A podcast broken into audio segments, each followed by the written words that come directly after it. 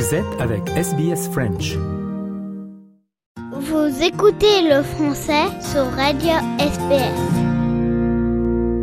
Dans le cadre des Journées du patrimoine, ce samedi 17 septembre, la ville de Saint-Jean-du-Gard, dans les Cévennes en France, rend hommage à Augustine Soubéran, née en 1858 et décédée en 1933, l'une des fondatrices de l'Alliance française de Sydney. Pour parler de cette femme au destin hors du commun qui a beaucoup fait pour la communauté française ici en Australie, nous sommes en ligne avec l'écrivaine Nelly Duré, qui a écrit sa biographie après une enquête sur son itinéraire. Nelly, bonjour. Bonjour, bonjour à tout le monde. Nelly, parlez-nous plus en détail d'Augustine Soubéran. Alors, lorsque j'ai découvert Augustine Soubéran, à partir d'un petit article en 2005, j'ai eu un coup de foudre pour la femme, pour son itinéraire. Parce que voyez-vous, je suis, j'habite le village où elle est née. Elle est née à l'école de Saint-Jean-du-Gard en 1858 parce que son père était instituteur à Saint-Jean-du-Gard.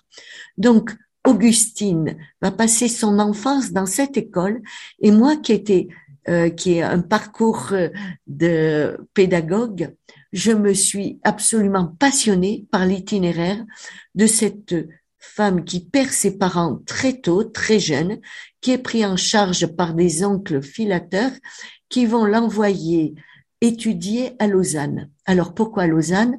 Parce que nous sommes ici à Saint-Jean-du-Gard dans les Cévennes très protestantes où on a des liens privilégiés avec la Suisse et l'Allemagne, bien sûr, depuis la révocation de l'édit de Nantes.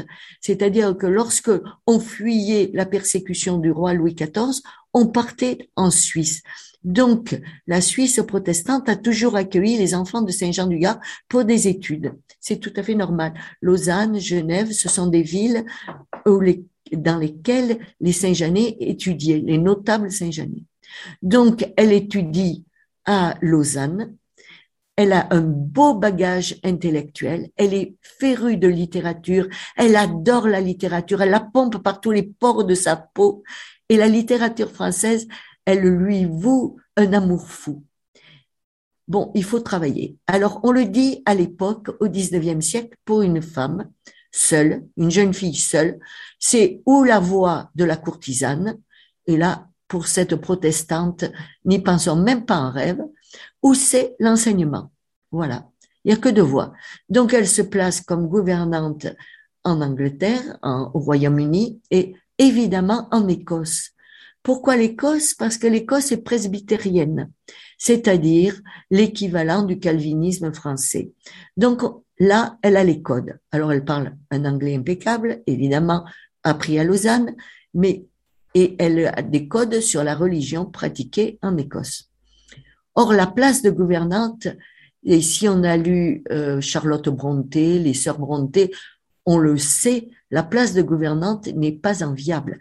Vous êtes d'un niveau trop élevé par rapport à la domesticité et d'un niveau trop inférieur par rapport au maître. Vous êtes entre l'arbre et l'écorce, voyez-vous. Alors, évidemment, on est mal. Et cette fille qui a un orgueil extraordinaire, elle dit, les soubérans sont toujours en tête de la parade. C'est-à-dire, ils mènent toujours le défilé. Ils sont toujours en tête, les soubérans. Ici, à Saint-Jean-du-Gard, c'est des familles qui ont pignon sur rue. Donc, les soubérans, ils vont pas vivre dans la, dans le servage, je vais dire. Voilà. Ni dans la domesticité. Donc, pour elle, elle envisage un départ. Et imaginez-vous qu'à cette époque-là, et vous le savez mieux que moi, l'Australie peuplée d'hommes alors d'anciens bagnards, d'anciens forçats, de chercheurs d'or, etc. L'Australie a besoin de femmes. Donc le passage sur les bateaux est gratuit pour les femmes. Alors là, notre Augustine, aventurière dans l'âme, elle a 20 ans, elle prend le bateau et la voilà partie sur les océans. Elle traverse, donc elle part de Southampton et elle arrive à Sydney.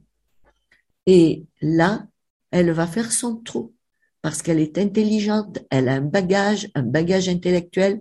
Elle va rencontrer une amie, Louisa Gurney, avec laquelle elle va monter l'école de Kambala. Et je crois que c'est une école toujours très connue à Sydney, me semble-t-il, une école avec laquelle j'ai eu des liens. Et cette pédagogue née qui avait donc passé son enfance dans l'école euh, primaire de Saint-Jean-du-Gard avec des parents qui étaient des pédagogues, une tante qui était institutrice, elle a un bagage extraordinaire pour réussir. Avec euh, Louisa, donc cette école prend de l'ampleur. Quel est le but de l'école? C'est d'ouvrir aux filles une carrière qui les mène à une égalité avec les garçons. Et ça, évidemment, elle est, elle a une longueur d'avance. Surtout ici, dans nos Cévennes, euh, où le patriarcat est quand même très lourd encore aujourd'hui. Donc, cette Augustine va mener une brillante carrière et elle va porter très haut les couleurs de la France, de son pays natal.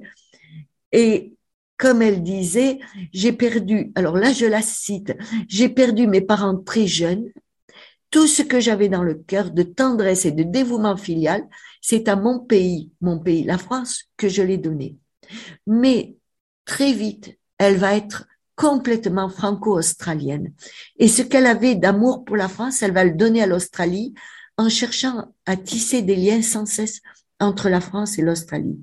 Qu'elle soit avec le couple Playoust et avec le consul de l'époque, qu'elle soit une des fondatrices de l'Alliance française, ne nous surprend pas parce qu'elle veut faire rayonner la culture française. Donc, cette Augustine mène une vie culturelle très dense. Elle fréquente bien entendu à l'époque les milieux lainiers et ces milieux, dans ces milieux-là, elle tisse des liens. Donc, vous l'avez dit, Nelly, hein, elle a fondé euh, l'Alliance française. Elle a d'ailleurs été euh, deux fois présidente en 1910 et ensuite en 1921 euh, pour deux ans. Pour l'anecdote, sachez qu'il y a seulement six femmes qui ont été présidentes de l'Alliance française de Sydney. Augustine a reçu la Gold Medal par l'Alliance française de Paris en 1911. On sait également qu'elle a participé grandement à la reconstruction de la France depuis l'Australie après la Première Guerre mondiale. Ça a consisté en quoi concrètement? Alors imaginez-vous que cette femme extraordinaire va vendre son école avec Louisa. Elles vendent leurs écoles pour prendre une retraite bien méritée. Et quand, à quelle date vendent-elles leur école? Imaginez-vous, juin 1914. Donc, aucun repos possible. Pour elle, la France va être envahie, il faut repartir au front. Et elle va monter avec un trio de choc de femmes, Marie-Thérèse Pliouste, Augustine Soubéran et Louisa Garnet vont monter la Ligue, la Help, c'est ça, je le dis bien, Ligue Help of Australia? C'est parfait. La Ligue d'entraide franco-australienne. Voilà. Donc, une ligue qui va lever un trésor de guerre extraordinaire. Alors, Augustine commence par faire des manifestations pour récolter de l'argent. Alors, par exemple, dans la Town Hall à Sydney, elle monte un spectacle avec des jeunes filles de Kambala, et puis elle vend les drapeaux des, des nations emportés dans la guerre aux enchères, et puis elle, elle a des tas d'idées. Et puis, elle va monter des ateliers pour faire tricoter des pulls verts avec la laine australienne, des chaussettes à quatre aiguilles, attention, et puis des chemises. Et puis, alors, elle fait des paquets, elle met des petits mots dans les paquets euh, tricotés par vos amis, etc. Et elle envoie tout ça en France pour que ce soit distribué aux poilus, aux soldats dans les tranchées. Alors très vite, ça devient ingérable. Donc Marie-Thérèse Plaillouste, qui était présidente, à Paris et reçoit à Paris les colis faits qui partent d'Australie. Alors, elle écrit à notre amie Augustine, nous avons besoin de ceci, nous avons besoin de cela, et Augustine euh, entreprend de servir la cause et d'envoyer ce dont on a besoin et de vraiment être au service de Marie-Thérèse qui lui inscrit un plan de campagne. Voilà. Donc, elle continue à faire tricoter, à envoyer des colis, mais elle lève des fonds. Et cette levée des fonds avec des causeries qu'elle fait à droite, à gauche, elle remue ciel et terre et elle lève un trésor de guerre qu'elle va envoyer en France et elle ne l'envoie pas en fait, elle va le ramener en France, elle. Et donc elle arrive en 1917 en France.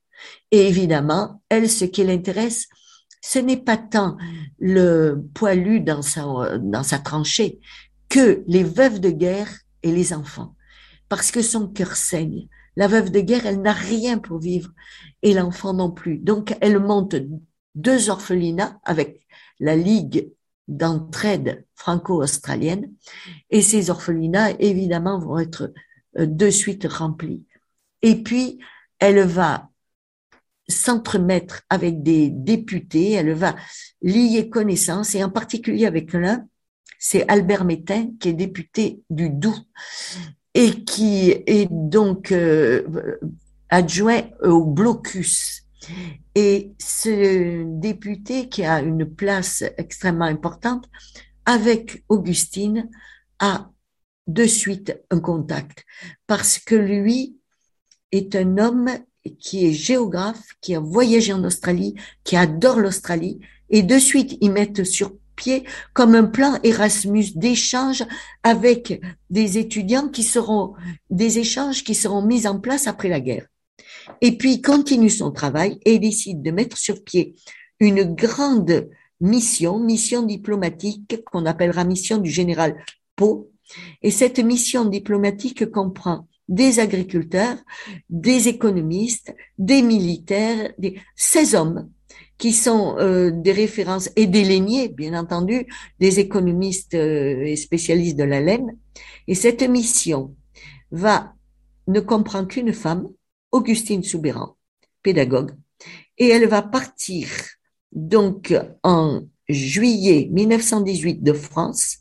Elle rejoint l'Angleterre où elle est reçue par le Premier ministre anglais le 14 juillet, puis elle part, elle traverse l'Atlantique, arrive à New York, où elle est encore reçue avec enthousiasme et cette mission à l'aval de Clémenceau, l'homme politique fort du gouvernement français. Hein. Elle traverse les États-Unis en train, elle arrive à San Francisco.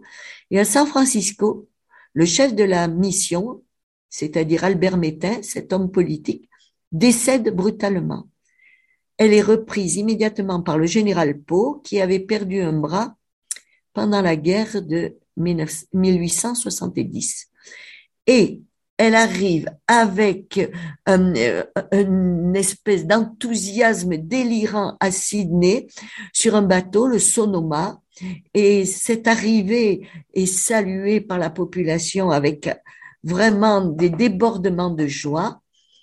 Et immédiatement, ce sont des visites de l'Australie qui commencent.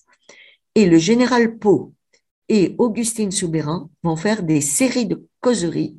Lui, le général, raconte la façon dont les soldats australiens se battent avec un courage extraordinaire dans les tranchées. Et donc, il rend hommage à ces diggers, ces, ces soldats qui, soutiennent et qui vont d'ailleurs en juillet 1918 bloquer l'armée allemande. Et c'est la fameuse histoire de la ferme de Mouquet, les Villers bretonneux, etc. Des, des victoires australiennes phénoménales. Et elle, Augustine, parle aux mamans, aux mères qui perdent leurs enfants sur le sol français. Elle s'adresse à, et elle parle des veuves françaises, des orphelins français et il y a une, un moment d'émotion intense par la parole de cette femme. Et l'argent qui est levé, le trésor de guerre qui est levé par le général Pau et Augustine, c'est absolument extraordinaire. Et donc, Augustine revient en France pour rapporter cet argent à ses frais et elle va loger en France toujours à ses frais. Et elle va se mettre à visiter les régions dévastées parce que nous sommes à ce moment-là en 1919 Et en 1919, elle fait les visites de ces villages, dont un village Poilcourt. Alors, quand je dis dévasté, il faut bien imaginer que la guerre n'est pas une guerre de mouvement et que c'est une guerre de tranchées. Donc, deux armées se sont enterrées face à face. Et c'est l'engagement la baïonnette, la sortie de la tranchée pour gagner 4 kilomètres en repère de 5, en regagner 7, et ceci pendant quatre années. Les Allemands ne passeront pas. Hein, à Verdun, vous avez ce colosse qui regarde l'Allemagne et qui dit, vous ne passerez pas. C'est la statue de Verdun. Les Allemands ne sont pas passés. La France n'a pas été envahie grâce au courage des Australiens, évidemment, des Anglais, des Américains, bien sûr, et des Français qui, depuis 1914, bloquent. C'est le hachoir. les hommes sont hachés dans une guerre sans nom et pour nous, pour nous, Cévenol, c'est la fin de la Cévennes parce que c'est toutes les campagnes, la fine fleur des hommes des campagnes qui sont, qui sont morts, euh, les explosés sous, sous les sols, sous les cieux plombés de Verdun, c'est absolument effroyable. Et donc, c'est un million quatre cent mille morts un, pour la France, un million quatre cent mille jeunes qui ne feront pas de foyer. Et pour la France, on paie toujours cette guerre actuellement. Donc, elle voit ces villages, le village de Poilcourt a été pris, repris, français, allemand, français, allemand, sept fois. Il reste, c'est un village en ruine. Et pour le remonter, il faut non seulement remonter les ruines, mais il faut des troupeaux, il faut des tracteurs, il faut euh, redonner une vie à ce village, refaire l'école, refaire. Et alors, elle a l'idée de le jumeler avec Sydney. Et elle jumelle la ville de Poilcourt, le village de Poilcourt, avec Sydney. Nelly, si vous le voulez bien, on va faire un saut dans l'histoire, un saut dans le futur. On va laisser derrière nous euh, le début des années 1900 et on va bondir aux années 2000 euh, et même très précisément 2022, encore plus précisément cette semaine, ce samedi 17 septembre 2022. On le disait en sommaire, il y a euh, les journées euh, du patrimoine. Et euh, ce samedi, c'est une date un petit peu particulière puisqu'une place de la ville de Saint-Jean-du-Gard va être renommée en l'honneur d'Augustine Soubéran. Racontez-nous d'une pourquoi cette place va être renommée, mais également en quoi cela n'avait rien d'évident dans un premier temps. Eh bien, ma chère Marianne, vous avez mis le doigt sur la cicatrice qui fait mal, c'est-à-dire que quand moi j'arrive en Cévennes, je suis avignonnaise en fait, hein, ça s'entend mon accent. Et lorsque j'arrive en Cévennes, je m'aperçois avec surprise, parce que en Provence c'est pas du tout du tout la même chose. Ici on est en Languedoc, dans les Cévennes, on dit la Provence chante et le Languedoc combat. Et donc la, la région ici protestante, austère, et la vie est beaucoup plus difficile et je m'aperçois que le patriarcal est dominant. On me dit, euh, nous ici, on applique Proverbe 31. Alors, Proverbe 31, c'est la femme vertueuse. Elle se lève le matin, elle fait ceci, elle fait cela. Elle travaille toute la journée. Et puis, ça se termine. Pendant ce temps-là, son mari palabre aux portes de la ville. Alors, c'était tout un programme. J'ai, pour moi, qui arrivais donc de Provence, je dis c'est pas possible. Vous n'avez aucun nom de femme qui honore une rue ou une place du village. Il faut absolument féminiser un peu euh, cet, espace, l'espace public. Alors on me répond, mais il n'y a pas de femmes qui ont fait des choses intéressantes à Saint-Jean-du-Gard. Parce que le village, à part le nom de Carnot, porte que des noms de, de Sévenol. Alors, il n'y avait pas une Sévenol qui avait fait quelque chose d'intéressant. Voilà pourquoi je sors Augustine Soubéran de l'ombre, je fais une enquête, j'écris sa biographie, je sors le livre et je vais voir le maire de Saint-Jean-du-Gard et je lui dis maintenant, vous n'avez pas de raison de ne pas féminiser. Oui, mais euh, bon, alors il y avait une petite impasse quelque part là loin euh, dans les faubourgs et ils vont l'appeler impasse des fileuses. Et ils me disent, tu es contente Nelly, nous avons appelé passe des fileuses. Nous avons féminisé notre espace. Non, je n'étais pas contente, mais pas contente du tout. Je pensais qu'on se moquait de moi. Donc, j'ai demandé que la plus grande place, la place sur laquelle est installé notre temple, alors le temple, c'est 500 places ici, hein, plus le monument aux morts, un monument aux morts pacifiste, magnifique, fait par un grand artiste marseillais, une statue monumentale de 6 mètres de haut. Donc, notre monument aux morts, notre, cette grande place, qui est la place de l'école et qui est la place sur laquelle est née Augustine, que cette place change de nom. Elle s'appelle Sadi Carnot, qui est le nom d'un président de la République, mort assassiné par un anarchiste. Donc, on lui avait donné, dans l'émotion du moment, le nom de, on lui a donné à cette place le nom de Sadi Carnot, mais qu'il fallait la débaptiser et l'appeler, non, nom de femme. Donc, je propose Augustine Soubera. Ah là là là là, trois années de combat. Trois années pour moi jusqu'à ce qu'on arrive en juin à un vote. Alors, je vous donne le résultat du vote pour rire. Dix voix pour, six voix contre, deux abstentions. Rien de glorieux là-dedans, mais n'empêche que nous l'avions quand même emporté. Et toutes les femmes de Saint-Jean-du-Gard, les citoyennes saint-jeanaises, heureuse, heureuse. Et nous décidons avec l'adjointe à la culture qui est Hélène, Hélène Gallo, une femme extraordinaire. On a une adjointe jeune, professeure de musique et, et dynamique et fabuleuse. Donc, cette jeune adjointe dit, nous allons faire ça sur les fêtes du patrimoine. Donc, nous allons le 17 septembre, fête du patrimoine national nous allons fêter le monument aux morts parce que il a été inauguré, imaginez-vous, le 17 septembre 1922. Et ce magnifique monument aux morts pacifiste, parce que il représente la liberté guidant les peuples, c'est-à-dire on reprend le personnage du tableau de Delacroix et on a un drapeau, donc cette euh, femme euh, qui à l'antique, euh, habillée, vêtue à l'antique, avec ce drapé long, porte et brandit le drapeau qui ondule comme une flamme derrière elle. Et alors que dans le tableau de Delacroix, elle élève un fusil, là, elle porte un glaive qu'elle plante dans le sol, c'est-à-dire on ne le sortira plus. Et avec son pied, son immense pied, parce qu'elle a six mètres de haut, elle écrase le fût d'un canon. Donc c'est une très très belle statue.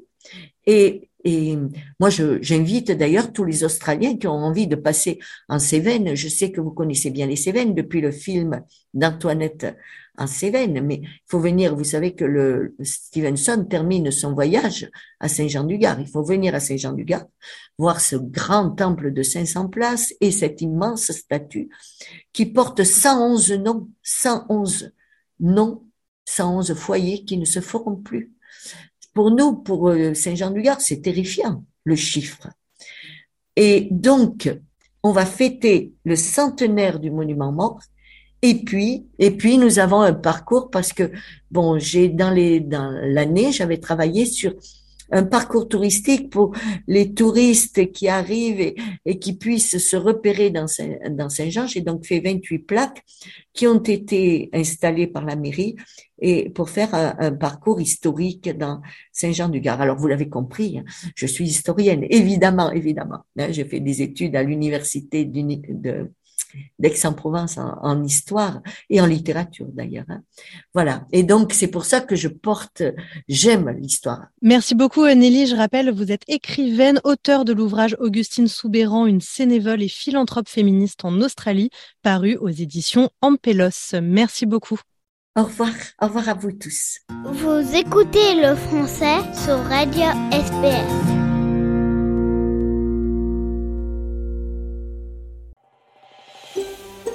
Vous voulez entendre d'autres rubriques comme celle-ci? Écoutez-les sur Apple Podcasts, Google Podcasts, Spotify ou n'importe où où vous obtenez vos podcasts.